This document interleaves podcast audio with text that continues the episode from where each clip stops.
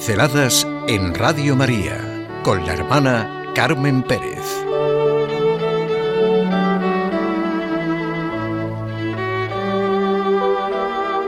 Empezamos la preparación para el gran acontecimiento. Empezamos la preparación para el gran acontecimiento. Yo me apunto. ¿Y usted?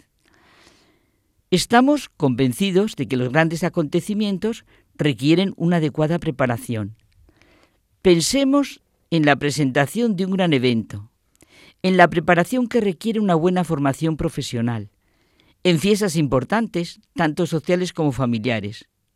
Ahora que tan sensibilizados estamos ante el deporte, pues la vida de los deportistas es entrenarse continuamente. Todo requiere preparación, esfuerzo, poner lo mejor de uno mismo.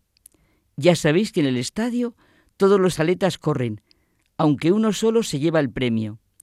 Corred así para ganar. Es la invitación de Pablo de Tarso en nuestra carrera para alcanzar a Cristo.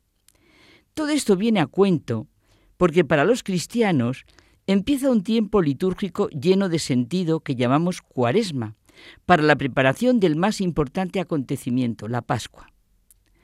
La celebración de la fiesta central del año litúrgico, la resurrección del Señor.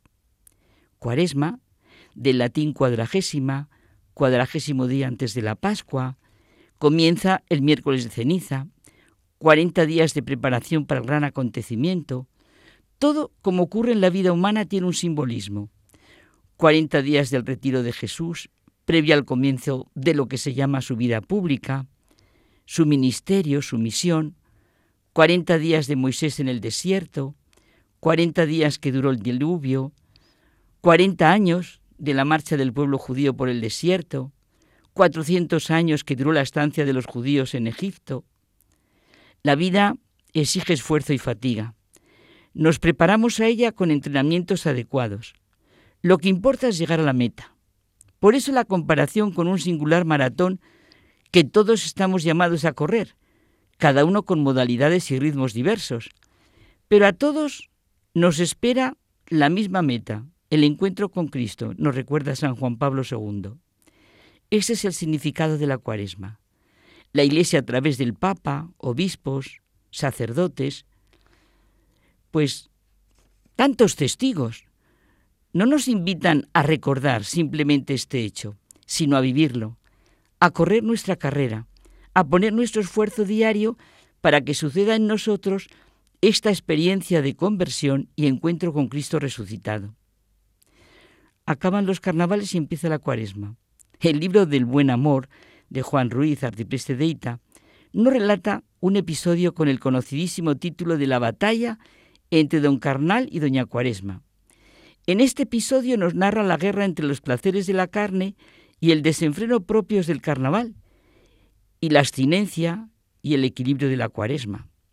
Sus huestes se enfrentan, en la mesnada de la cuaresma, del espíritu, se baten la virtud, la diligencia, la mesura y la rectitud contra la concupiscencia, la indolencia, el exceso y la habilidad de la carne. En un principio parece ganar la carne, pero finalmente el espíritu impone su cordura sobre el mundo cristiano. En realidad el carnaval, con todo lo que puede tener de celebración pagana, y tiene, pues debe su existencia a la liturgia cristiana porque surge como un antecedente de la cuaresma. Como la cuaresma suponía conversión, sacrificio, penitencia, ayuno, había que despedirse durante ese tiempo de los placeres. Nos pasa en cantidad de hechos, que la parte profana supera después a la auténtica dimensión religiosa. Pensemos en la parafernalia de la celebración de algunos sacramentos, como si la gran preocupación fuera solamente el aspecto social. Es un hecho que la religión cristiana ha tenido siempre mucha influencia en la sociedad. Fiestas, celebraciones importantes de la vida fueron potenciadas por el cristianismo y han adquirido un enorme arraigo. Comentábamos un día cómo se cristianizaron también muchas e importantes celebraciones paganas. La pena es lo que está ocurriendo. Estamos quitando el alma, el espíritu, lo que verdaderamente hace el hombre le hace al hombre digno y específicamente humano. Dice Welte, un filósofo católico, amigo de Heidegger, que la experiencia predominante en el contexto religioso de nuestro tiempo es la de no haber tenido ninguna experiencia religiosa, la de no haber sido afectados, ni mucho menos transformados por alguien que puede ser denominado Dios. ¿Cómo se va a entender el mensaje de la cuaresma? Convertíos y creed en el Evangelio sin una experiencia auténticamente religiosa. Cuaresma, conversión y fe, ser afectados y transformados por la fe en Jesucristo, por el encuentro con Él. Jesucristo es la palabra, la realidad, la persona que dirige todo el camino de la cuaresma, toda esta carrera en la que hemos de poner nuestro esfuerzo diario. La cuaresma, su liturgia, es la afirmación poderosa de que la salvación nos ha tocado, nos ha llegado. Cristo es el hombre nuevo que manifiesta la gran fuerza de la verdad.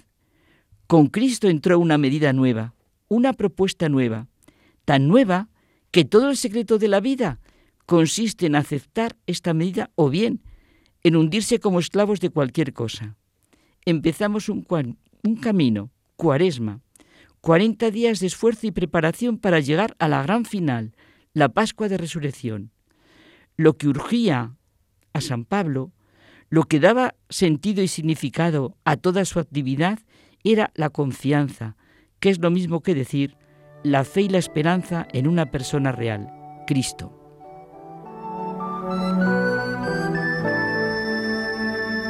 Pinceladas en Radio María con la hermana Carmen Pérez.